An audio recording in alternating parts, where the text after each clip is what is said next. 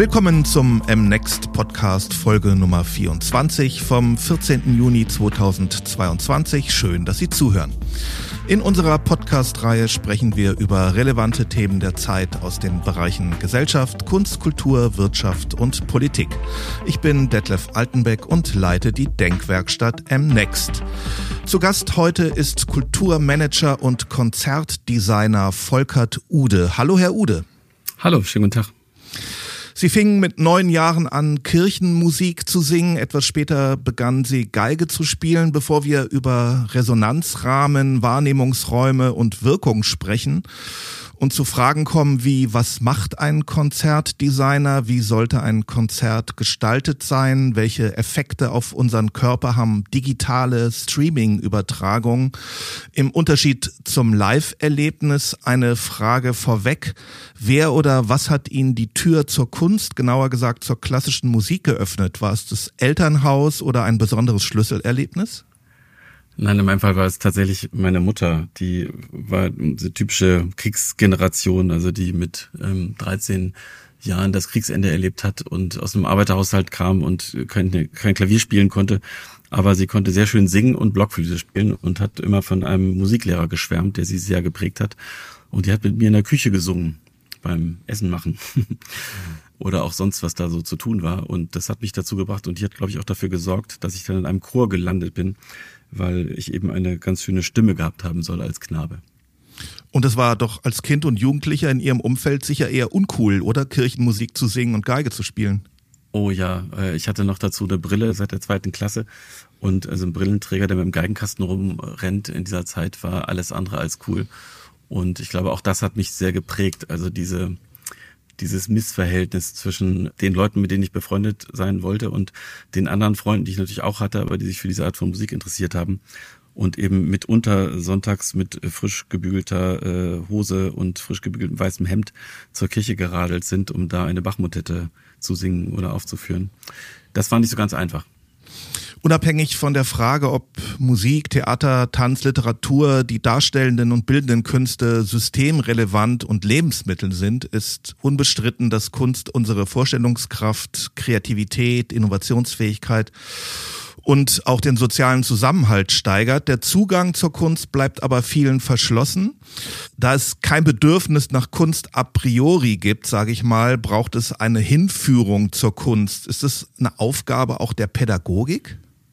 Ja, das ist natürlich eine Aufgabe der Pädagogik, aber ich sage immer, das ist sehr einfach, immer auf die zu zeigen. Und äh, in jeder Diskussion, in jeder öffentlichen Diskussion, in der ich beteiligt bin, sagt immer jemand nach ungefähr 32 Minuten, ja, aber es wird ja auch viel zu wenig an den Schulen getan. Und da sage ich immer, ja, das stimmt, aber wir alle können auch ziemlich viel tun. Und ähm, natürlich gibt es zu wenig äh, künstlerische Ausbildung an den Schulen. Ich will gar nicht da nur über Musik reden. Zu wenig kreative Ausbildung vor allen Dingen. Aber natürlich sind wir als Kulturschaffende und KulturproduzentInnen auch gefragt, ähm, andere Rahmenbedingungen zu schaffen. Und ähm, ich denke, es gibt da viele positive Beispiele. Und ich rede eigentlich ungern über Hinführung, weil Hinführung klingt immer so ein bisschen schwierig. Es hat so ein bisschen was von Zwangsbeglückung und es klingt auch ein bisschen nach Schule immer. Ähm, ich rede eigentlich lieber von Verführung. Aber es geht eben über Angebote oder Sie haben jetzt von Ihrer Mutter erzählt, die Ihnen das nahebrachte durch Vorleben oder durch Inspiration.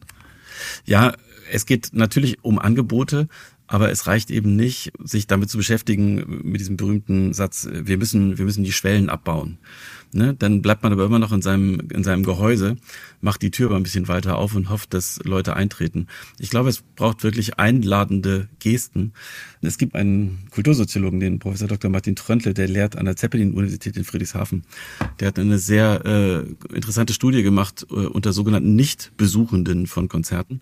Also die haben äh, mit einem Team, mit einem studentischen Team ungefähr fast 1200 andere Studierende befragt die äh, sich ausdrücklich geoutet haben als Nicht-KulturnutzerInnen.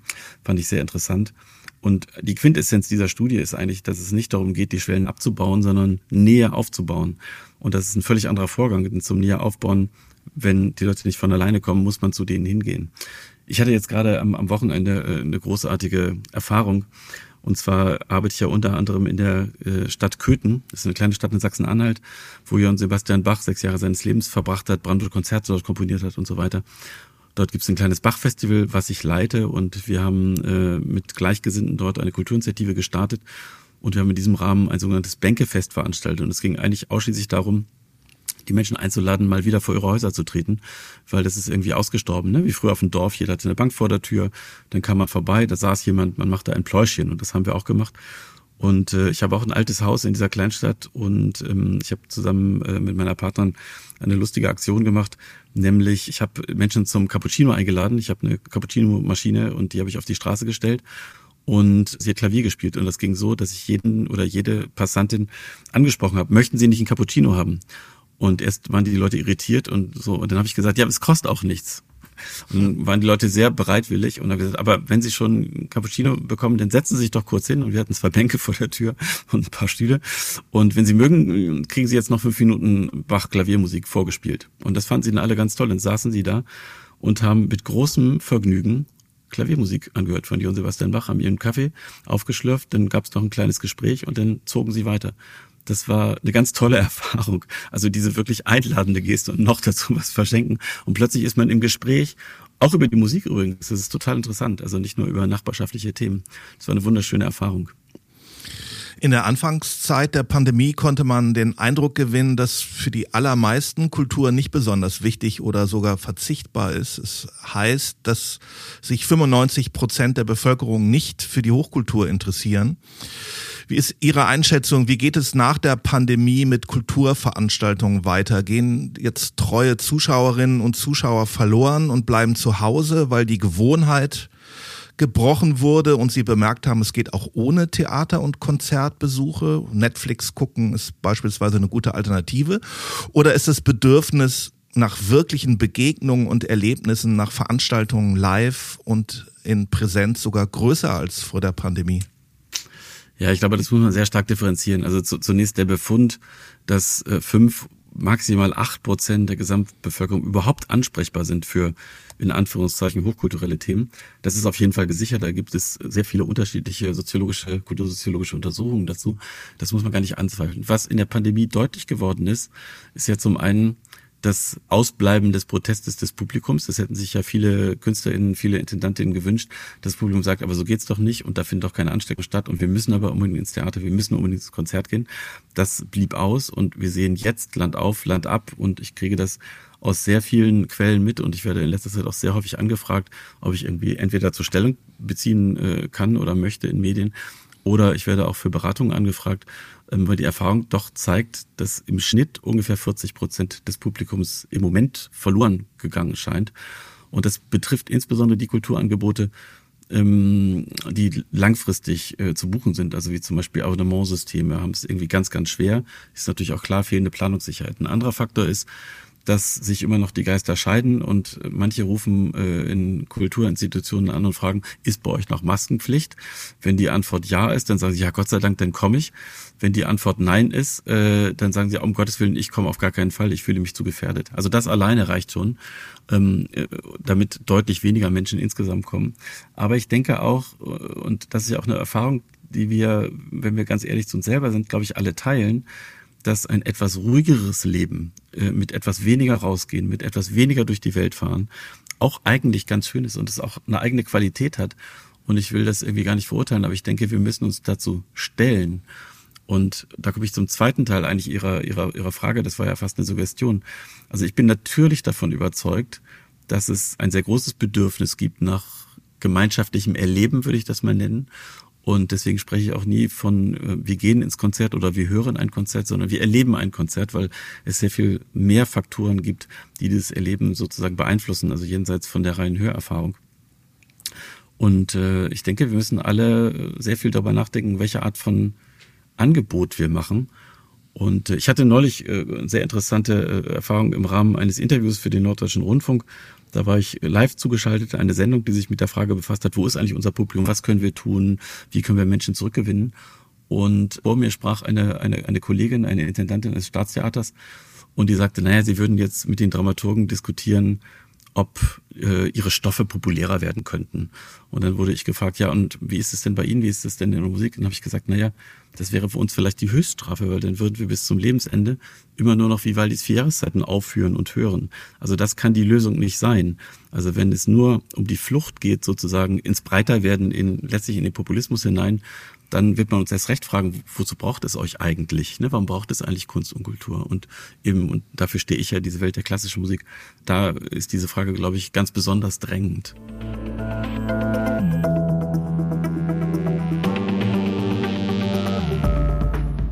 Ich möchte mit Ihnen einen Blick zurückwerfen auf einige Stationen Ihres Weges. Wir sprachen bereits über Gesang, Geigespielen als Kind und Jugendlicher. Sie entwickelten sich dann aber beruflich in eine technische Richtung und machten eine Ausbildung zum Rundfunk- und Fernsehtechniker. Was waren die Gründe dafür? Ja, ich habe mich, glaube ich, nicht in eine Richtung entwickelt. Ich war immer von zwei Seiten geprägt. Und das war meine musikalische Mutter, die aber Hausfrau war und äh, mein Vater der Ingenieur war. Und so habe ich als Kind sehr viele Brücken gebaut. Also die Älteren werden sich vielleicht erinnern an den legendären Märklin Stabilbaukasten. Das ist ein äh, Metallkonstruktionskasten. Da hatte ich sehr viele Teile und ich habe ähm, lebensgroße Kräne, also nicht lebensgroße, nicht in der Wirklichkeit, sondern meiner Größe entsprechende Kräne gebaut und mich mit solchen Dingen befasst, habe relativ früh äh, angefangen, mich mit elektronischen Schaltkreisen zu befassen, das mich irgendwie interessiert. Und ich konnte mich eigentlich nie äh, entschließen zwischen der Musik und der Technik und hatte mal irgendwie den Plan, ich könnte ja sowas werden wie Toningenieur oder Tonmeister oder so. Und dann war das naheliegend, äh, erstmal eine praktische Lehre zu machen, denn ich wollte nach der Schule auf gar keinen Fall wieder in die nächste Lerninstitution, weil die Schule und ich, wir sind nie so richtig Freunde geworden. Und dann kam es zu dieser Lehre und ich bin bis heute sehr dankbar dafür. Nicht nur, weil ich da viel gelernt habe, also technische Sachen, also ein Lötkolben zu bedienen zum Beispiel, das mache ich heute immer noch gerne. Also ich repariere auch äh, kaputte Kabel immer noch selber. Es hat, glaube ich, auch ganz viel damit zu tun, dass ich da ganz unterschiedliche Menschen getroffen habe. Und das wird man nicht tun. Und diese Erfahrung wird man nicht teilen, wenn man direkt nach dem Abitur in eine Universität geht. Denn ich habe drei Jahre lang natürlich äh, Kundendienst fahren müssen. Das heißt, äh, zwei junge Männer mit einem Bulli und äh, wir sind zu den Leuten nach Hause gefahren, haben Antennen montiert, kaputte Fernseher abgeholt, reparierte wieder hingebracht und habe deswegen sozusagen Einblicke in Lebenswelten bekommen, vom Sozialhilfeempfänger bis zu neureichen Haushalten. Und das möchte ich nicht missen. Also auch die vielen Gespräche, die sich da entsponnen haben und auch vielleicht ein Teil dieser, dieser Menschenkenntnis, die man dadurch gewinnt, weil man einfach Einblicke bekommt in einem völlig fern erscheinende Lebenswelten. Und natürlich immer mit der Notwendigkeit, dass man mit allen gesprächsbereit und gesprächsfähig sein muss. Das ist ja total klar. Und letztlich waren ja alles unsere Kunden. Also waren wir auch darauf angewiesen, natürlich mit denen gute Gespräche zu führen. Dann folgte das Studium Kommunikations- und Musikwissenschaften und Kunstgeschichte und dann auch Barockvioline. Also nach der technischen Ausbildung und der Theorie landeten Sie ja dann doch wieder bei der Violine. Ja, äh, Studium ist auch ein bisschen übertrieben zu sagen. Ich sage immer, ich habe Studien betrieben, deswegen, weil ich keinen Abschluss errungen hatte in keinem dieser Fächer. Und ich habe tatsächlich versucht, äh, Kommunikationswissenschaften an der Technischen Universität in Berlin zu studieren, habe dann aber sehr schnell gemerkt, äh, und ich weiß bis heute nicht, warum ich diesem Wahnsinn verfallen war, zu denken, ich könne das. Aber ich musste äh, höhere Mathematik für Ingenieure belegen. Und das hat in, insgesamt zehn Wochenstunden äh, in Anspruch genommen und die meisten haben zwei Semester nur das gemacht, um das überhaupt zu schaffen. Und das war einfach nichts für mich. Und da habe ich sozusagen die Waffen gestreckt und gesagt, ja, vielleicht ist mit der Kunst doch besser, mit der Mathematik ist nicht so meins. Und das wäre natürlich die Voraussetzung gewesen für eine weitere technische Ausbildung. Und so bin ich dann auf die Kunst gekommen, habe dann nebenbei angefangen, eigentlich Borggeige zu studieren, neben meinem äh, kulturwissenschaftlichen äh, Studien. Und dann bleib's, blieb's irgendwie dabei. Dann hatte ich nämlich plötzlich Mucken und wenn man Mucken hat, also Musik gegen Geld heißt das ne, übersetzt, dann äh, war die Notwendigkeit nicht mehr so gegeben, mich dann so ganz in das Studium zu vertiefen, zumal ich auch da gemerkt habe, ich bin doch mehr so der Praktiker. Also alles, was ich gemacht habe, alles, alle Themen eigentlich, mit denen ich mich beschäftigt habe, ähm, waren für mich mehr so Trigger, äh, um das ein oder andere Projekt mir auszudenken und dann zu sagen, ja, aber wie machen wir es denn jetzt? Wie machen wir es praktisch? Wie bringen wir das in die Welt? Und die reine Wissenschaft, wo man mitunter jahrelang an irgendwelchen Themen arbeitet, die am Ende und bei Licht besehen vielleicht noch von zehn anderen Menschen auf der Welt geteilt werden können und die diskutiert werden können, weil sie so in der Tiefe sich mit einer Sache auseinandersetzen. Das war einfach nicht meins und das habe ich dann irgendwie mühsam gelernt. Sie waren zunächst eben als Musiker, genauer gesagt als Geiger tätig und machten sich dann als Musik- und Projektmanager selbstständig und initiierten, programmierten und organisierten Konzertreihen und Festivals. Warum der Wechsel als Musiker zum Kulturmanager? Ja, der bahnte sich an, weil ich auch schon, äh, während ich Geige gespielt habe, eigentlich plötzlich angefangen habe, ähm, kleine Orchester zu organisieren, Projekte zu organisieren, Konzerte mit zu veranstalten. Also ich habe das sowieso die ganze Zeit gemacht, weil bei Musikern ist es ja nicht so, dass alle da irgendwie eine praktische Veranlagung haben. Und mit der fiel ich dann irgendwie auf und habe dann einfach nur gesagt, jetzt mache ich das mal professionell. Also in Anführungszeichen professionell oder zumindest offiziell. Und ich hatte eigentlich sowas wie eine Lebenskrise, die andere angeblich mit 40 haben oder mit 50, die hatte ich schon mit 30. Und ich habe mich einfach gelangweilt. Ich habe gedacht, ja super, ich kann jetzt irgendwie den Rest meines Lebens zu irgendwelchen Mucken fahren. Und ich war so freiberuflich tätig in verschiedenen Ensembles. Das lief auch eigentlich ganz gut. Aber letztlich war das doch sehr sich wiederholend. Ne? Also es gibt eben auch nur eine Anzahl von wirklich großartigen, zu Recht berühmten Werken, die man dann immer wieder aufführt, zu denen man eingeladen wird, an deren Aufführung äh, sich zu beteiligen. Und ich glaube, es war dann schlicht Langeweile und dann kam noch ein weiterer Schicksalsschlag hinzu. Also nachdem ich dann nun Gewerbe angemeldet hatte, an meinem 30. Geburtstag bin ich nach Charlottenburg gefahren zum Gewerbeamt, habe diesen Gewerbeschein geholt. Das war sozusagen ein ritueller Akt. So, ab jetzt wird mein Leben nochmal eine andere Wendung nehmen. Und ein halbes Jahr später hatte ich dann einen schweren Autounfall, was mir die Möglichkeit genommen hat, überhaupt als Musiker tätig zu sein. Aber die Entscheidung war eigentlich vorher schon getroffen.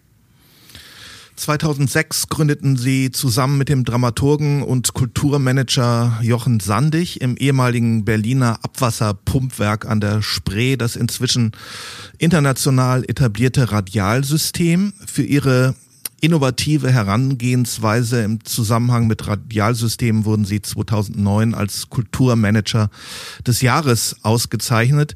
Was war die Idee für das Radialsystem und was findet dort statt? Ja, wir hatten äh, einfach eine Reihe von interessanten Projekten schon auf die Beine gestellt. Ich habe ja ungefähr ähm, dann seit äh, 1997 äh, das Management äh, übernommen für die Akademie von Alte Musik Berlin, ein sehr renommiertes äh, Orchester für alte Musik, äh, in dem ich mitgespielt hatte Anfang der 90er Jahre als Bratschist. Also die kannten mich als Musiker sozusagen und hatten mich dann eingeladen, weil sie einen Manager gesucht haben, gefragt, Volker, wäre das nicht was für dich? Und das habe ich dann einfach gemacht, einfach weil sich die Gelegenheit bot. Und in dem Rahmen habe ich Jochen Seinig kennengelernt, der mit Sascha Walz, mit der äh, berühmten Foto äh, äh, Choreografin, äh, verheiratet ist. Und wir hatten eine Opernproduktion gemeinsam gemacht, die wahnsinnig erfolgreich war. Und daraus entspann sich sozusagen der Impuls, Mensch, das wäre eigentlich toll, wenn wir ein eigenes Haus hätten.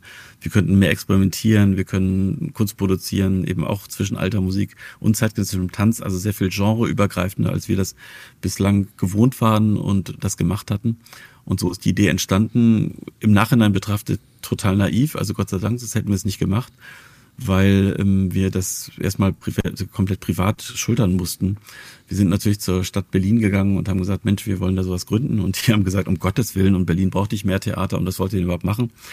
Und wir haben versucht, das immer maximal offen zu halten. Wir haben nie gesagt, wir gründen einen neuen Konzertort oder ein neues Theater, sondern wir haben immer gesagt, wir gründen ein Radialsystem. Und ein Radialsystem ist ja eins, was äh, in alle Richtungen gleichermaßen ausstrahlt. Und wir haben eigentlich äh, im Betrieb dann erst rausgefunden, wo das Potenzial liegt. Das war uns selber irgendwie gar nicht klar, weil für uns war das selbstverständlich. Wir haben ja angefangen mit der Kombination von alter Musik und zeitgenössischem Tanz, war damals relativ außergewöhnlich. Wir haben dadurch angefangen, Publikumskreise sozusagen zusammenzulegen durch diese verschiedenen Genres, haben gemerkt, oh, das ist interessant. Die vermischen sich, die, die schätzen sozusagen, die wertschätzen jeweils äh, diese anderen Genres, die kann man dafür interessieren. Damit haben wir ein Publikum aufgebaut und wir haben parallel dazu eigentlich äh, erst im Betrieb ein Businesskonzept entwickelt. Also nicht, dass wir kein Businesskonzept gehabt hatten, aber wie das so ist, das wird dann immer von der Realität überholt. Und wir haben dann angefangen schon im Herbst 2006, kurz nach der Gründung. Und da haben wir viel Glück gehabt, am Anfang große Veranstaltungen äh, in das Radialsystem holen zu können. Also eines der ersten ganz großen war ein, ein riesen Kulturempfang, den damals Frank-Walter Steinmeier ausgerichtet hat, der damals noch Minister äh, im Auswärtigen Amt war und hat Goethe-Leute aus der ganzen Welt und so weiter, viel Kulturszenen aus der ganzen Bundesrepublik zu uns ins Haus eingeladen. Und das war so eine Art Urknall für diese Art von Veranstaltungen. Also dieses Zusammenkommen, äh, Konferenzen ausrichten und so weiter. Und das machen wir bis heute in dieser Mischung. Inzwischen haben wir eine kleine Förderung vom Berliner Senat, um äh, freien Gruppen aus Berlin Auftritte zu ermöglichen, also aus allen und ganz unterschiedlichen Genres. Aber äh, dahinter steht immer noch ein, ein Businessmodell sozusagen, dass äh, da möglichst viele Veranstaltungen stattfinden, äh, wo sich Firmen, Institutionen, Ministerien einmieten. Also wir haben jetzt zum Beispiel gerade letztes Wochenende das große Podcast-Festival äh, von Zeit Online im Haus zu Gast gehabt. Und das ist eine wunderschöne Mischung, weil es inhaltlich natürlich wahnsinnig interessant ist. Ganz tolle Gäste, jede Beziehung interessant und gleichzeitig zahlt es uns sozusagen einen Teil der Betriebskosten mit. Und der Kunstbetrieb und dieser, nennen wir es mal, Konferenz, Conventionbetrieb befruchten äh, und befeuern sich gegenseitig. Für Arte, Dreisat und ZDF Kultur entwickelten und produzierten sie Film- und Fernsehproduktionen im Bereich klassischer Musik und haben sich dann vor allem mit der kreativen Entwicklung und Realisierung künstlerischer Formate mit der Neugestaltung von Konzertinhalten, Konzertabläufen und der Suche nach neuen Aufführungsformen einen Namen gemacht. Wann ist ein Konzert ein Erfolg jenseits der Frage, ob es ausverkauft ist? Was macht für Sie ein gelungenes Konzerterlebnis aus? Na, das gelungene Konzerterlebnis besteht eigentlich darin, dass Menschen nach Wochen oder Monaten noch davon erzählen, was sie da erlebt haben. Also es geht eigentlich in, in meiner Sicht der Dinge um eine, um eine vertiefte Erfahrung. Also eigentlich das Gegenteil von Unterhaltung. Also ich habe überhaupt nichts gegen Unterhaltung, finde ich großartig, äh, braucht es unbedingt. Und das ist natürlich erfunden worden als Entertainment. Und da geht es natürlich darum, eigentlich maximal abgelenkt zu werden. Also vielleicht von seinen Sorgen, von seinem alltäglichen Leben. Äh, ist eine großartige Erfindung. Menschen können ohne das nicht leben. Aber in dem, was ich mache, wünsche ich mir eigentlich immer, dass das Gegenteil passiert. Nämlich, äh, dass Menschen, die in einem Konzert sitzen, sich selber begegnen. Also, dass da wirklich etwas stattfindet, was man vielleicht auch mit einer gewissen Resonanz beschreiben kann. Und wenn sowas stattfindet, dann dringt es auch sehr, sehr tief auch ins Gedächtnis ein. Und das ist sehr interessant, wenn man Menschen befragt, also gerade Menschen, die viele Konzerte in ihrem Leben gehört haben oder auch selber gemacht haben, an welche sie sich erinnern. Und äh, das sind dann am Ende gar nicht so viele, ne? weil, weil vieles rauscht sozusagen an uns vorbei. Wir haben dann in dem Moment einen schönen Abend, sind unterhalten worden, äh, sind vergnügt, äh, gehen danach noch essen und gehen wieder nach Hause. Aber es bleibt selten eigentlich was davon übrig. Und das wünsche ich mir eigentlich immer in meiner Arbeit, dass da etwas passiert, was, was tiefer geht sozusagen, was nachhaltiger wirkt, äh, an, an was Menschen sich erinnern. Gibt es Konzerte, an die Sie besondere Erinnerungen knüpfen? Naja, klar, es gibt, es gibt immer wieder besondere und es fing als Kind an. Ich habe ein Erlebnis, was eben gar nicht irgendwie ein künstlerisches Urerlebnis ist. Also das berichten manchmal Menschen, die Musik studieren, dass sie ein Konzert in ihrem Leben gehört haben und dann haben sie beschlossen, Cellist oder Pianistin zu werden. Bei mir war das eher so eine ungewöhnliche Situation. Und zwar war das in meiner Heimatstadt Wilhelmshaven. Da gibt es eine wirklich unfassbar hässliche Stadthalle aus den 70er Jahren, von denen es sehr viele gibt in Westdeutschland. Insofern ist es nichts Besonderes da gab es ein Konzert mit dem berühmten Rostropowitsch, also vielleicht der berühmteste Cellist der Welt, jedenfalls des 20. Jahrhunderts. Und der kam auf die Bühne und der sollte einfach vier von den sechs Bach-Suiten spielen und ähm, fing aber nicht an zu spielen, sondern stellte sich hin und sagte, ähm, er würde sich sehr freuen, hier heute an der Nordsee zu sein und das Wetter sei so schön und deswegen würde er lieber in Dur statt in Moll anfangen und er würde jetzt was anderes spielen. Und er hat die Stücke ausgetauscht. Und wie der die Stücke gespielt hat, habe ich nicht in Erinnerung. Aber diese Situation, dass etwas völlig Überraschendes passiert und in dem Moment, wo er sich nicht nur als Künstler auf der Bühne präsentiert, als, als, als Weltstar sozusagen, sondern zwei persönliche Sätze sagt, hat er sozusagen das Publikum in seinen Bann gezogen obwohl es natürlich ein Riesensaal war mit bestimmt 1400 Leuten drin und er war alleine als Cellist auf der Bühne.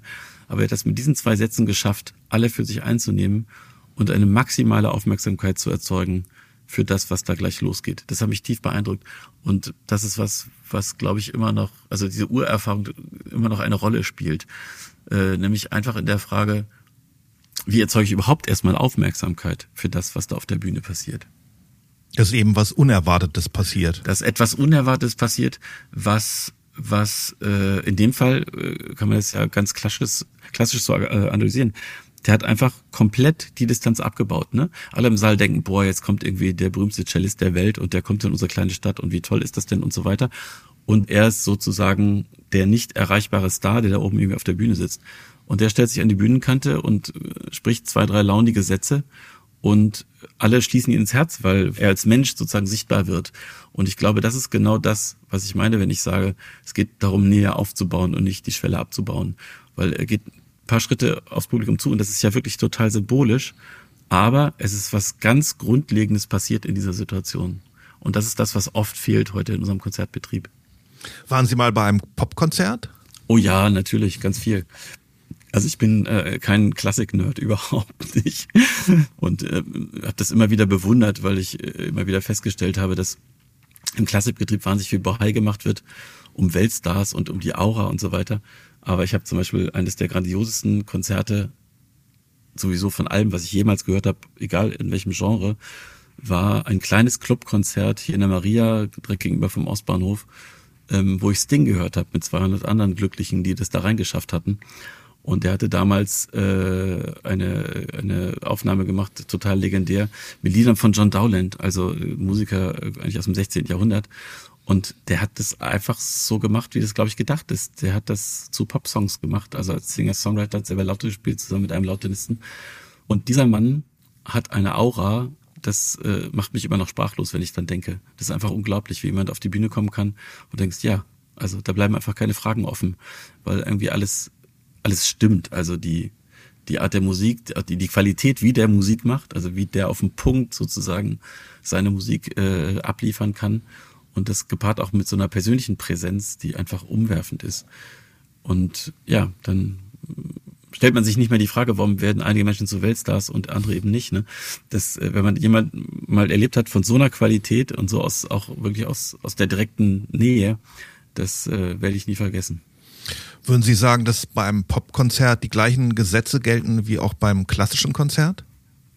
Nein, Nein, über, überhaupt nicht, weil das Setting natürlich auch total anders. Und man muss natürlich auch sagen, es kommt ja sehr darauf an, welche Art äh, von, von Popmusik. Da gibt es ja eine, eine ganz große Bandbreite. Ne?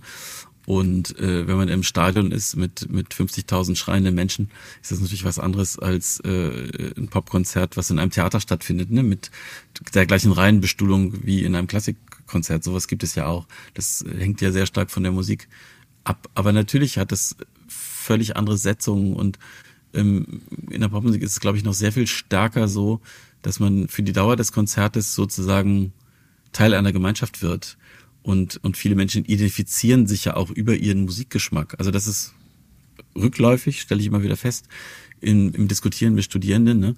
weil ähm, also als ich äh, 16, 18 war, war das natürlich klar, dass man sich sehr, sehr, sehr genau überlegte, ähm, für welches Album jetzt man 25 Mark oder 30 Mark auf den Tisch legt, weil das war ein richtiges Investment und wenn man zu jemand zu Besuch kam, schaute man sich als erstes natürlich an, welche Schallplatten hatten der da im Schrank stehen.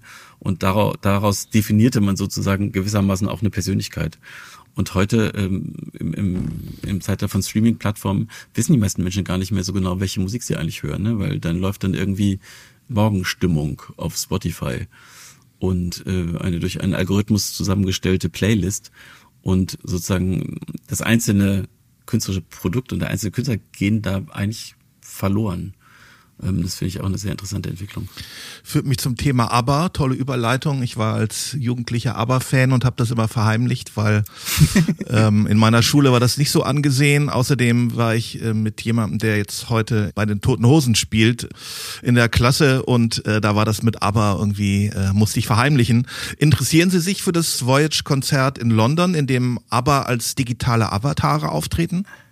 Also ähm, ich würde da nicht hingehen. Ich bin auch nicht sicher, was ich davon halte, aber ich finde es total interessant, dass sie sowas versuchen.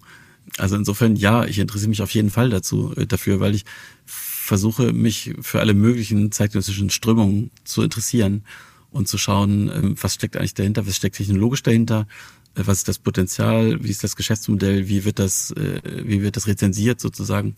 Das sind alles Dinge, die mich interessieren. Aber ich kann mir vorstellen, dass sie eine schwere Jugend hatten. Also bei der Kombination äh, müssen sie das nicht weiter ausführen. Das ist mir sehr bekannt, dieses Phänomen.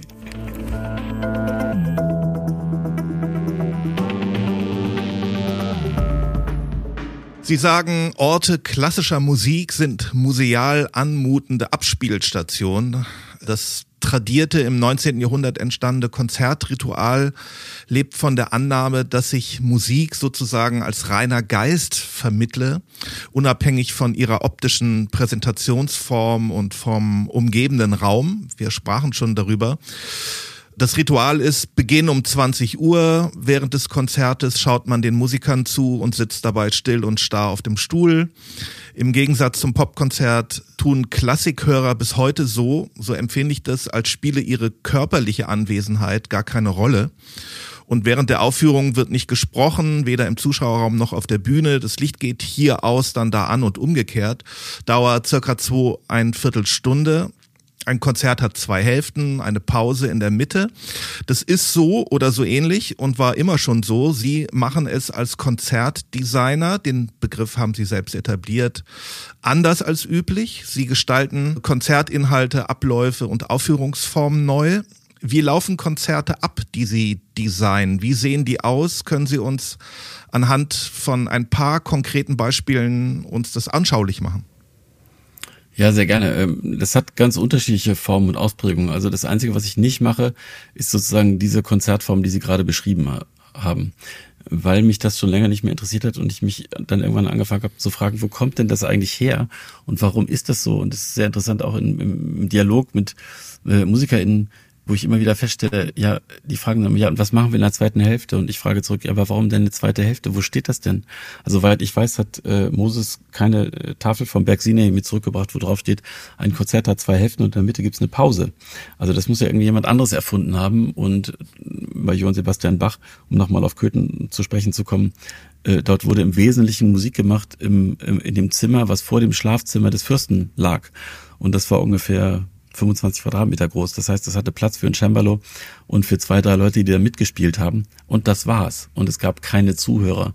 Und wir zerren die gleiche Musik in riesige Konzertsäle und wundern uns, warum das irgendwie so leise und so entfernt klingt und uns auch oft so wenig, so wenig packt. Aber ganz konkret äh, Beispiele, um nochmal bei den Köthner Bachfesttagen zu, zu bleiben. Dort machen wir sehr viele Konzerte, die sehr kurz sind. Also Konzerte, die nur 20 Minuten dauern zum Beispiel, die in verschiedenen Orten in der Stadt stattfinden, einfach aus der Erfahrung heraus, dass äh, doch viele Menschen eine große Hemmschwelle haben, was ich wirklich nachvollziehen kann, ähm, ein Ticket für ein Konzert zu kaufen, was wahrscheinlich zwei Stunden dauert, wo eine einzelne Geigerin auf der Bühne steht und netto zwei Stunden lang Solomusik von Johann Sebastian Bach spielt. Also da muss man schon echt großer Fan sein von der Musik, vielleicht auch von der Musikerin. Ähm, also das ist irgendwie schwierig. Wenn man aber sagt, 20 Minuten, kleiner Rahmen, vielleicht nur 30 Leute. Die MusikerInnen können noch ein bisschen was vielleicht zu dem Stück erzählen. Also wieder dieser Faktor der, der Nähe, der unmittelbaren Begegnung. Und dann spielen die 15 Minuten Musik, gehen alle wieder raus und denken, ja, wie großartig, jetzt habe ich was ganz Tolles erlebt und ich habe auch vielleicht was Neues gemacht.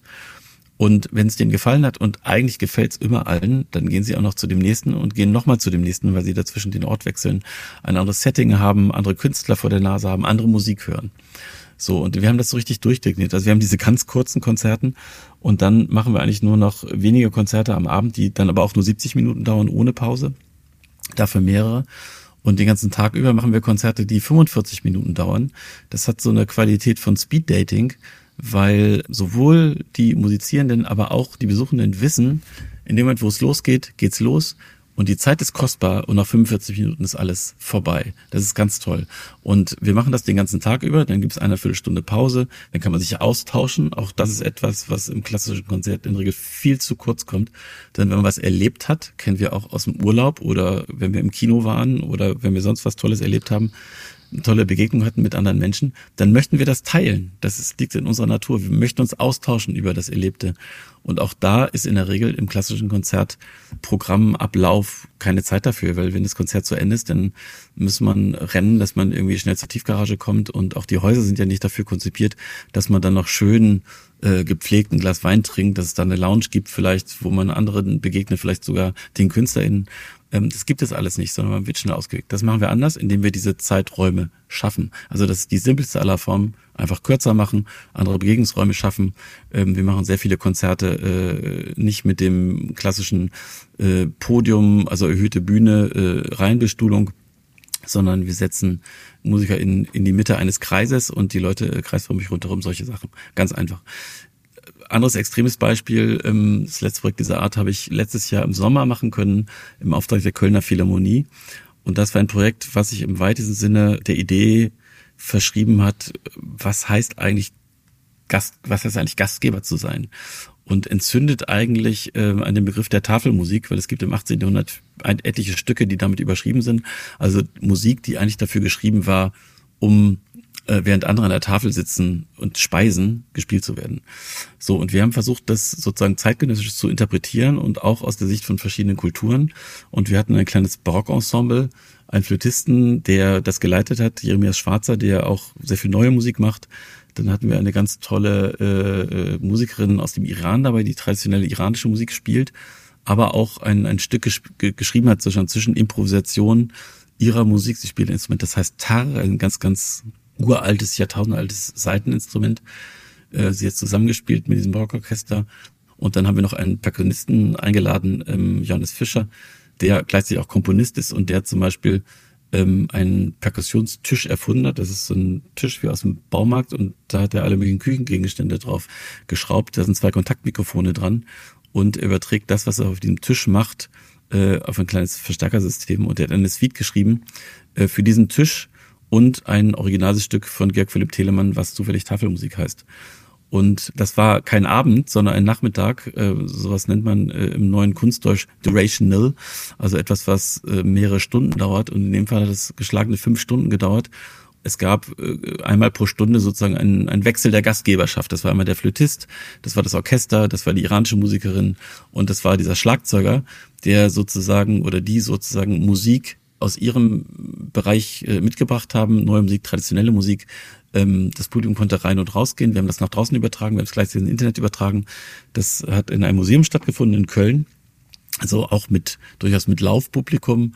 Es gab keine Bestuhlung, sondern wir haben den Raum ausgestattet äh, mit verschiedenen Spielsituationen rundherum im Raum verteilt und äh, wir haben eine Reihe von Teppichen ausgelegt, so dass die Leute eingeladen, sich eingeladen fühlten, tatsächlich sich einfach auf dem Boden niederzulassen und äh, es gab, äh, wir haben ein bisschen Süßigkeiten verteilt für die, die neu angekommen sind, um auch diese, diese Idee von Gastgeberschaft, das natürlich unter Corona-Bedingungen und so letzten Sommer relativ schwierig war. Aber ähm, ich glaube, die Geste haben alle verstanden.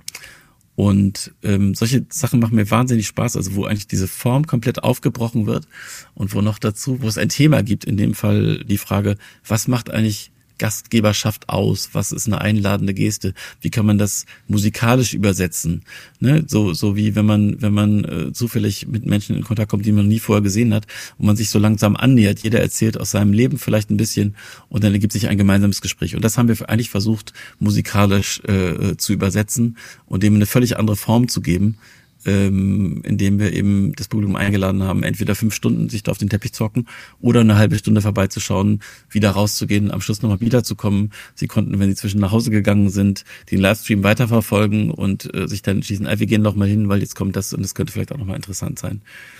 Das sind solche Formen, die mich sehr interessieren, also durchaus in die Extreme auch zu gehen und diese Form zu hinterfragen. Sie designen ja nicht im Sinne von Oberflächengestaltung, Lichtfarben und Effekten. Sie visualisieren Musik. Braucht es denn das Visuelle? Braucht es Bilder und oder Bewegungen, um konzentrierter zu hören? Lenkt die Visualisierung nicht eher ab? Das kommt sehr auf die Visualisierung an. Also ich benutze auch nicht immer visuelle Elemente, aber manchmal benutze ich visuelle Elemente, um bestimmte Dinge zu verstärken. Also um bei dem Beispiel zu bleiben, was ich gerade hatte, äh, diese Tafelmusik, diese fünfstündige Veranstaltung in Köln. Da haben wir äh, auch eine Projektionswand gehabt und äh, haben dort das gezeigt, was auch in den Stream gegangen ist. Und da ging es sehr um instrumentale Details zum Beispiel. Das ist unheimlich interessant zu sehen, wie zwei ganz kleine Stöcke des Schlagzeugers auf irgendeinem so winzigen Element rumtrommeln, was zehn mal zehn Zentimeter groß ist, was man natürlich in einem Konzert auf der Bühne niemals so erkennen kann. Also solche Details herauszuholen, das kann ein wichtiges Element sein. Es kann aber auch natürlich eine Kontextualisierung sein, die sehr assoziativ ist. Aber ich meine mit Design auch jetzt nicht zwingend äh, die Nutzung von visuellen Medien, sondern ähm, Designprozess zeichnet sich ja dadurch aus, dass man am Anfang des Prozesses sich fragt, was soll eigentlich hinten rauskommen? Also was brauche ich? Welche Funktionen brauche ich es? Ähm, was soll das, was am Ende dabei rauskommt, für Eigenschaften haben? Und so mache ich das eigentlich genauso. Und ähm, wenn mein Ziel ist, ich möchte jetzt eine fünfstündige Veranstaltung, ähm, muss ich mir vielleicht ein bisschen mehr einfallen, als dass ich drei Stücke habe, die ich in eine bestimmte, mehr oder weniger sinnvolle Reihenfolge bringe, weil damit kann ich nicht diese fünf Stunden füllen. Und dann fange ich an zu schauen, welche Parameter kann ich denn eigentlich beeinflussen. Also die Entscheidung zum Beispiel, und da habe ich in dem Fall länger diskutiert mit der Kölner Fini, wo findet das statt? Also ganz offensichtlich nicht in dem großen Saal, der wäre viel zu groß dafür, wäre auch überhaupt nicht geeignet um Menschen einzuladen, sich auf den Boden zu setzen, weil das geht da schlicht und ergreifend nicht, weil die einzige ebenerdige Fläche äh, die Bühne ist. Also suchen wir einen anderen Raum. Dann ist es natürlich ein Riesenunterschied, wenn man so ein Projekt wie das, was zwar eine definierte Anfangs- und eine definierte Endzeit hat, aber in dem Sinne nicht ein Beginn. Also man kann jetzt nicht sagen, um 15.15 Uhr kommt jetzt der zweite Durchlauf. Dann ist es ganz toll, an einen Ort zu gehen, wo sowieso Menschen rein und rausgehen. Und der schönste Ort, äh, der ihm so einfallen kann, ist natürlich ein Museum. Da gibt es den ganzen Tag Publikum, was sich äh, eine Ausstellung anguckt in einem Museum. Die sind das sowieso gewohnt, sich äh, ihren Weg selber zusammenzustellen, die Aufenthaltsdauer in den einzelnen Räumen selber zu entscheiden. Also das ist ein, ein ideales Setting. Und dann fangen wir an zu überlegen, so welche, welche Elemente braucht es denn noch? Also nur mit Rockmusik, fünf Stunden ist vielleicht auch ein bisschen langweilig. Wir wollen äh, ein bisschen andere Blickwinkel haben, andere Kultur. So sind wir zu der iranischen Kollegin gekommen. Und so bauen wir nach und nach ähm, diese Dinge zusammen, wie eine Art Puzzle, wo wir uns am Anfang überlegen, wie eben in einem richtigen Designprozess, welches Ergebnis soll am Ende stehen, welche Wirkung soll das vielleicht haben, welche Eigenschaften soll das haben? Und dann gucken wir auf dem Weg dahin, welche, auf welche Parameter wir eigentlich Einfluss haben und welche können wir gestalten und welche können wir nicht gestalten. Und so kommen wir dann zu einem Ergebnis. Und das kann am Ende dazu führen, dass wir auch äh, mit visuellen Medien arbeiten, aber es muss nicht, nicht zwingend sein. Das können auch ganz andere Dinge sein. Manchmal reicht es auch, wenn man das Licht ausmacht und alle Leute liegen auf dem Fußboden. Das ist auch großartig. Und in der Mitte spielt ein Streichquartett. Wie sieht so eine Visualisierung aus? Ein Beispiel? Ähm, das kann eben ganz unterschiedlich sein. Also ich habe in letzter Zeit sehr viel mit Live-Videos gearbeitet, aber ähm, ein anderes Projekt, von dem ich vielleicht noch erzählen könnte, wäre ein sehr schönes äh, Projekt, was wir im Februar gemacht haben, mit über zwei Jahren Verspätung eigentlich. Das war eine Kooperation zwischen einem neuen Musikensemble aus Hongkong und dem Hamburger Ensemble Resonanz.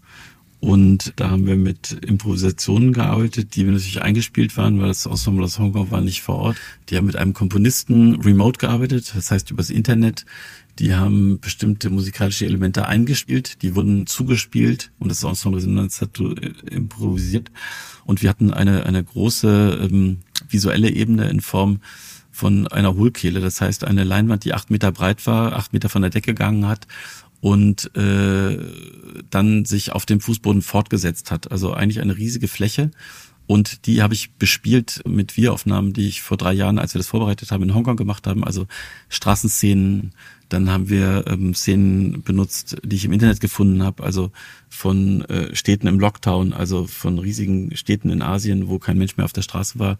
Wir haben Szenen eingebaut von Demonstrationen in Hongkong. Denn nachdem wir 2019 im Juni da zur Recherche waren, äh, ist kurz danach die Demokratiebewegung sozusagen losgegangen dort. Solche Dinge. Dann haben wir angefangen, äh, Bilder zu zeigen, Videos, die ich gemacht habe während äh, einer gemeinsamen Workshop-Phase in Hongkong. Das heißt, die Kolleginnen und Kollegen, die man hörte, wurden dann plötzlich auch im Video präsent. Die habe ich dann wiederum zusammengemischt mit live produzierten Bildern, die wir in der Halle während der Performance selber aufgenommen hat, sodass auf einer visuellen Ebene zumindest konnte man ahnen, dass das eine Einheit ergeben hat, dass äh, diese unterschiedlichen Gruppen, auf, die ja nun physisch sehr weit auseinander waren, trotzdem irgendwie miteinander interagiert äh, haben und zusammen und gemeinsam gehört wurden. Und die waren auch zusammen auf der Leinwand sichtbar, solche Elemente. Aber das sind äh, nur, ist nur ein Beispiel. Es gibt eigentlich unendlich viele Möglichkeiten. Das Wichtigste dabei ist immer nur, dass die visuelle Ebene nicht so viel Raum einnimmt sozusagen, dass die Musik weniger wichtig wird. Also das passiert sehr schnell, weil wenn man zum Beispiel einfach eine Leinwand hindenkt und darunter Musiker spielen lässt, dann wird jede Art von Musik und wenn sie noch so hohe Qualität hat, sofort zur Filmmusik. Das heißt, alle gucken oben auf die Leinwand, was passiert da und hören nicht mehr zu.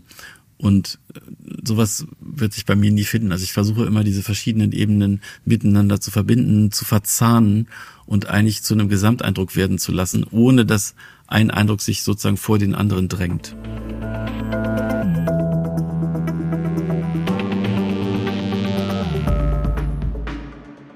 Corona hat eine lange Zeit das kulturelle Bühnenleben und Veranstaltungen lahmgelegt. Was haben Sie in den Zeiten des Lockdowns gemacht, in denen nichts live analog stattfinden konnte? Wie sind Ihre Erfahrungen mit digitalen Konzerten und Veranstaltungsformaten?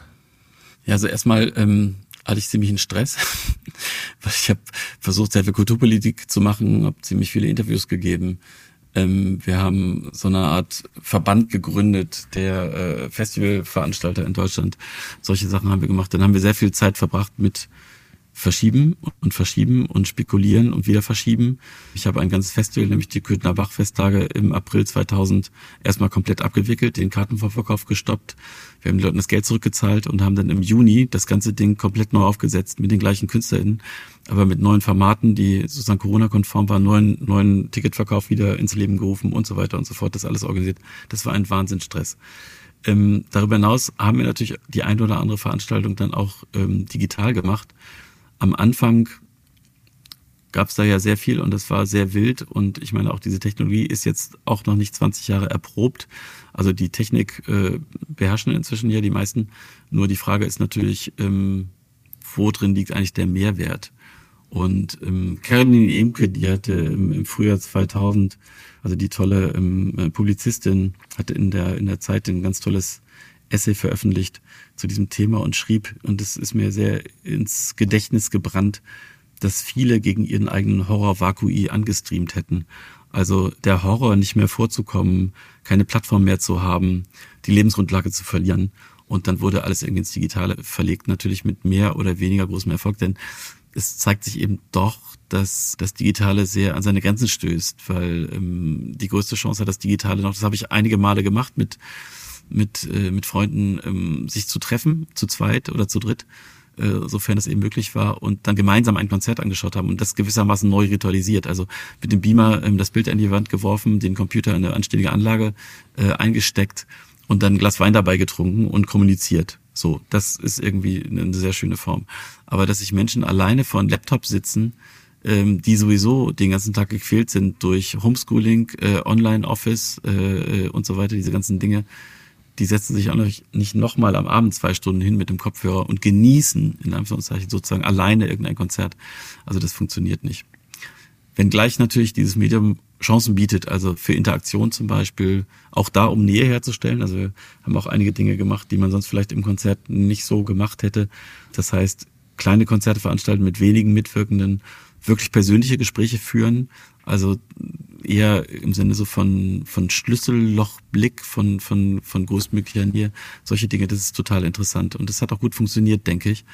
Und ich glaube, wir haben alle sehr viel gelernt dabei, aber es kommt mir immer noch so vor, als wenn dieser Lernprozess immer noch sehr am Anfang steht. Und wir brauchen auch noch einiges an erweiterter Technologie. Also wenn es dazu kommt, zum Beispiel äh, über Chaträume zu reden. Ne? Also wie können digital zugeschaltete ZuhörerInnen miteinander interagieren? Da gibt es natürlich im digitalen Raum wahnsinnig viele Möglichkeiten und äh, da sind wir noch wirklich ganz, ganz, ganz, ganz am Anfang einer hoffentlich interessanten und aufregenden Entwicklung. Höre daraus, dass die digitalen Veranstaltungsformate während der Corona-Zeit also eher ein Ersatz in der Not waren als eine wirkliche Alternative, zumindest zum jetzigen Zeitpunkt.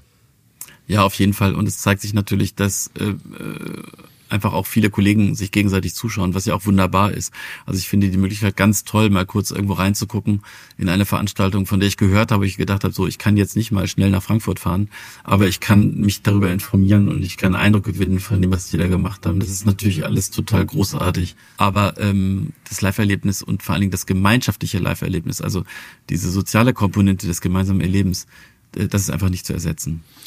Sie beschäftigen sich gemeinsam mit Soziologen, Psychologen, Musikwissenschaftlern, Informatikern in einem internationalen Forschungsprojekt mit der Frage, wie Musik auf uns wirkt, welche Parameter unser Konzerterleben beeinflussen und der Frage, welche Effekte auf den Körper Streaming-Übertragungen im Unterschied zum Live-Erlebnis haben. Sie sind mit dem Forscherteam diesen Fragen gerade bei einigen Konzerten, die, glaube ich, im Radialsystem stattfinden, stattgefunden haben, nachgegangen? Was haben Sie da genau gemacht? Ja, wir haben äh, eine, äh, ein groß angelegtes Forschungsprojekt verfolgt, was eigentlich seit 2018 in Vorbereitung war, mit mehreren internationalen Forschungsinstitutionen aus verschiedenen Bereichen. Also da waren Psychologen dabei, äh, Soziologen, Musiksoziologen, Psychologen. Und wir versuchen, dem Zusammenhang auf die Schliche zu kommen zwischen dem, was jemand erlebt, der im Konzert sitzt, und dem, was er hört. Und wir haben das gemacht, indem wir Vorbefragungen gemacht haben, Nachbefragungen. Aber das Besondere war, dass zum ersten Mal in dieser Größenordnung Publikum auch vermessen wurde. Das ging mit so einem kleinen Datenhandschuh. Da wurden Daten erfasst über Hautleitfähigkeit, äh, Herzfrequenz und auch Atmung. Und das wurde von jedem einzelnen Teilnehmenden aufgezeichnet äh, in einem Stream auf einen Server. Und dann hat sofort am Ende des Konzertes, was ungefähr 60 Minuten gedauert hat, eine Software errechnet, oder nach Auffälligkeiten in diesen körperphysiologischen Daten gesucht und dann haben die Teilnehmenden eine Sequenz des Konzertes vorgespielt bekommen in einer Videotonaufzeichnung, bei denen diese Software bestimmte Auffälligkeiten festgestellt hat. Und ähm, das ist unheimlich spannend, da zu gucken, was ist da eigentlich wirklich? Also wir haben noch nicht wirklich valide Ergebnisse, weil das dauert jetzt ziemlich lange, um diese Auswertung zu machen. Was wir aber sofort gesehen haben in den Daten, dass wenn man von 80 oder 100 Teilnehmenden die Datenreihen zum Beispiel äh, zur Atmung übereinander legt, dass man fast in jedem Konzert einen Moment hatte der vollständigen Synchronisation, wo einfach 100 Leute im Saal exakt im gleichen Rhythmus geatmet haben. Also finde ich zum Beispiel total phänomenal. Wir haben darüber hinaus äh, eine Vergleichsgruppe gehabt, die befragt wurde und das war auch sehr, sehr interessant, denn da haben wir zum Beispiel festgestellt, dass äh, also als Antwort auf die Frage, warum sind Sie eigentlich hier, was erwarten Sie vom Konzert und so weiter, das wurde mit abgefragt. Einfach viele Leute gesagt haben, ich kann mich hier wahnsinnig gut entspannen, ich komme nach der Arbeit hier vorbei. Und auch das ist natürlich ein total berechtigtes Anliegen. Viele äh, rümpfen da die Nase und sagen, hm, wir sollen wegen der Musik kommen und so. Und das haben sich Musiker zu allen Zeiten gewünscht, aber warum nicht eigentlich, eigentlich auch das? Und vielleicht spielt es auch überhaupt eine sehr viel größere Rolle, als wir bis jetzt geahnt haben. Also der, die Frage von, fühle ich mich da wohl, kann ich mich da entspannen, komme ich mit anderen Menschen in Kontakt, kann ich mich da austauschen und so weiter. Ähm, auch nach dem Konzert allein die Tatsache, dass es so viel Raum gab, sozusagen im Rahmen einer Befragung, das Erlebte zu teilen, ist bei mir die Erkenntnis gekommen, ja, wir müssen viel mehr Raum schaffen für die Begegnung danach. Denn natürlich wollen sich die meisten Menschen über das Erlebte mit anderen austauschen. Aber da gibt es eben keinen Raum für normalerweise. Wie können wir das organisieren? Also solche ganz, äh, in dem wieder ganz handfesten Sachen, das kann ich auf jeden Fall schon mal sagen. Ansonsten warte ich sehr gespannt darauf, was die vielen WissenschaftlerInnen jetzt in wahrscheinlich insgesamt zwei Jahren Arbeit äh, an Auswertungen uns präsentieren werden. Und ich bin super gespannt natürlich auf die Rückschlüsse, die man daraus wiederum ziehen kann. Auch wieder für mich ganz praktisch. Wie kann ein Konzert anders aussehen vielleicht? Was funktioniert gut? Was erzielt Wirkung? Was ist eigentlich nicht so wichtig? Werden die Ergebnisse eventuell auch eine Rolle spielen bei der Frage, wie können Streaming-Dienste funktionieren? Also wird es da auch Rückschlüsse geben können für das Digitale? Ja, das kann man jetzt so noch nicht sagen. Also wir haben durch diese Verschiebung schon äh, ein, ein kleines Zwischenprojekt eingeschoben, wo es darum ging, das digitale Erleben zu erforschen. Also wir haben im September 2000 die Möglichkeit gehabt, ähm, äh, zwei Testkonzerte zu machen, die Technologie zu erproben. Das haben wir gefilmt, aufgezeichnet und dann wiederum sozusagen in den digitalen Raum äh, verlegt und äh, Teilnehmer gesucht, die sich das alleine oder in Gruppen angeschaut haben. Wir haben da einiges dazu rausgefunden da wird es sicherlich Erkenntnisse geben und äh, auch Aufzeichnung ist nicht gleich Aufzeichnung, das haben wir auch gemerkt. Das ist ähm, sehr, sehr, sehr stark davon abhängig, wie man das eigentlich abfilmt. Und wahrscheinlich ist tatsächlich die am wenigsten geeignete äh, Möglichkeit, das so zu machen, wie das normalerweise im Fernsehen gemacht wird. Das heißt, es spielt eine Solo-Oboe, ich, ich sehe die Solo-Oboe. So, also wo wenig vermittelt wird eigentlich von dem Setting, von der Atmosphäre, ähm, was ist eigentlich überhaupt eine, für eine Situation da in diesem Raum. Das spielt irgendwie alles eine ganz große Rolle. Wir sehen das zunächst mal ähm, als Grundlagenforschung, weil es hat vorher sowas noch nicht gegeben bislang. Und ähm, deswegen ist es erstmal per se total spannend, sich mit diesen Fragestellen auseinanderzusetzen. Ich bin sicher, dass wir in jede Richtung, also auch in jede Blickrichtung sozusagen Ergebnisse beisteuern können zu der Diskussion, was ist sinnvoll, was ist weniger sinnvoll, wie sollte man das in die Zukunft weiterentwickeln. Und ich bin super gespannt drauf. Abschließende Frage. Sie sagten einmal, dass durch das Auflegen der richtigen Musik schlechterer Wein zu besserem gemacht werden kann. Wie das? ja, da umgekehrt, sehr guter Wein kann auch zerstört werden durch die falsche Musik. Nein, ich habe eine Zeit lang äh, Weinproben veranstaltet, das habe ich von einem Sommelier gelernt. Total interessant mit vier unterschiedlichen Weinen, zwei Weißweinen, zwei Rotweinen. Die müssen möglichst unterschiedlich sein, kann jeder zu Hause im Selbstversuch ausprobieren. Also ähm, eine vier Weine von großer geschmacklicher äh, Bandbreite und sich dann unterschiedliche Musik vorspielen und jeweils die vier Weine probieren und darauf achten, was sich im Geschmack verändert. Und ich habe das am Anfang nicht geglaubt. Ich habe wirklich gedacht, na ja, komm, das ist so ein Taschenspielertrick, ne? Da wird dann irgendwas suggeriert, dann passiert was. Nein, es ist einfach so, dass äh, unserem Nervensystem ähm, da Dinge zusammengeführt werden, wo man erstmal denkt, das gehört nicht zusammen. Und ähm, bei mir war es so zum Beispiel, dass ich einen bestimmten Wein, also ich vertrage nicht besonders gut Riesling, aber beim Hören von einer bestimmten Art von leichter Popmusik habe ich die Säure nicht mehr geschmeckt. Und umgekehrt habe ich festgestellt, dass ein sehr, sehr teurer Wein, den ich sehr liebe, ähm, der sehr gehaltvoll ist und aromareich und so weiter, völlig zerstört wird, indem ich versuche, dazu Drum and Bass zu hören. Also ähm, das Interessante ist, dass jeder irgendwas schmeckt und jeder schmeckt einen Unterschied, aber jeder schmeckt was anderes. Und das ist total interessant, das mal auszuprobieren. Und das geht in Sekunden, genauso wie es übrigens in Sekunden geht, dass wenn man ein Bild betrachtet, ich mache oft solche, solche, solche kleinen ähm, Testversuche, äh, wenn ich Vorträge halte, zum Beispiel habe ich eine Sequenz von zwölf Bildern, die immer in den Saal des Radialsystems zeigen, mit einem Cembalo auf der leeren Bühne. Es gibt zwei Minuten Goldberg-Variationen und alle 16 Sekunden wechselt die Beleuchtungssituation, die auf diesem Foto zu sehen ist. Und äh, die Leute beschreiben, dass sie plötzlich mehr Bass hören oder sie hören mehr Höhen oder sie haben den Eindruck, dass die Akustik sich verändert und so. Aber es ist immer das gleiche Soundfile, das dauert einfach zwei Minuten. Und nur dadurch, dass wir ein anderes Bild betrachten, ähm, fokussiert unser Gehirn andere Dinge als vorher. Und so geht das in jede Richtung. Und das ist unheimlich spannend, ähm, dem mal nachzugehen. Da kann man alles im Selbstversuch ausprobieren. Herzlichen Dank für das Gespräch, Volkert Ude. Ja, danke Ihnen. Ich hoffe, wir konnten Sie zum Mitdenken anregen und Ihre Erkenntnisse vermehren. Wenn Ihnen die Folge gefallen hat, dann abonnieren Sie unseren monatlichen Podcast. Über Weiterempfehlungen, Kritik, Anregungen, Kommentare und Likes auf allen Plattformen und auf unserer Homepage mnext.marbit.com freuen wir uns. Danke fürs Zuhören. Bis zum nächsten Mal.